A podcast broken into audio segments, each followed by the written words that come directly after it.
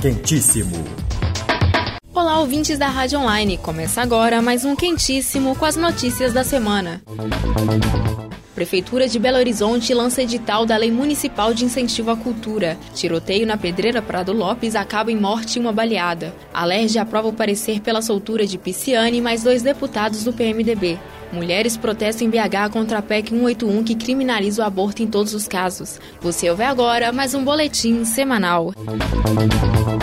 Prefeitura de Belo Horizonte lança edital da Lei Municipal de Incentivo à Cultura. Os termos do edital foram anunciados ontem pelo secretário da Cultura, Juca Ferreira. Por meio deste edital, será destinado um valor de 20 milhões para a seleção de projetos culturais, sendo 8 milhões na modalidade Fundo Municipal de Cultura e 12 milhões na modalidade Incentivo Fiscal. As inscrições podem ser feitas a partir da próxima semana, exclusivamente por meio de uma plataforma da Prefeitura de BH. Os formulários e as instruções necessárias serão disponibilizados até o dia 22 de novembro. A Secretaria Municipal de Cultura realizará durante os meses de novembro e dezembro uma ampla agenda pública de apresentação do edital e treinamento para inscrições em centros culturais e unidades vinculadas à Fundação Municipal de Cultura. As datas e os locais serão divulgados a partir do dia 22 de novembro.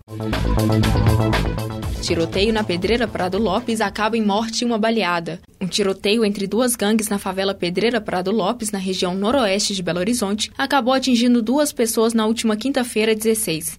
De acordo com a PM, um homem levou um tiro no tórax e morreu. Uma mulher que estava a caminho do trabalho foi socorrida após ser atingida três vezes. Ainda conforme a PM, os dois homens suspeitos que são da gangue Carmo do Rio Claro chegaram em um táxi e atiraram contra as duas vítimas. Os suspeitos não foram encontrados.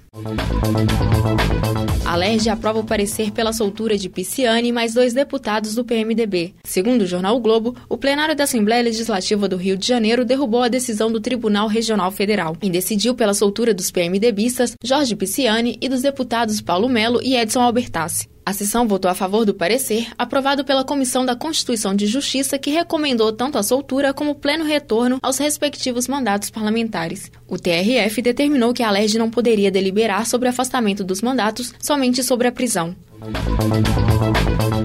Mulheres protestam em BH contra a PEC 181 que criminaliza o aborto em todos os casos.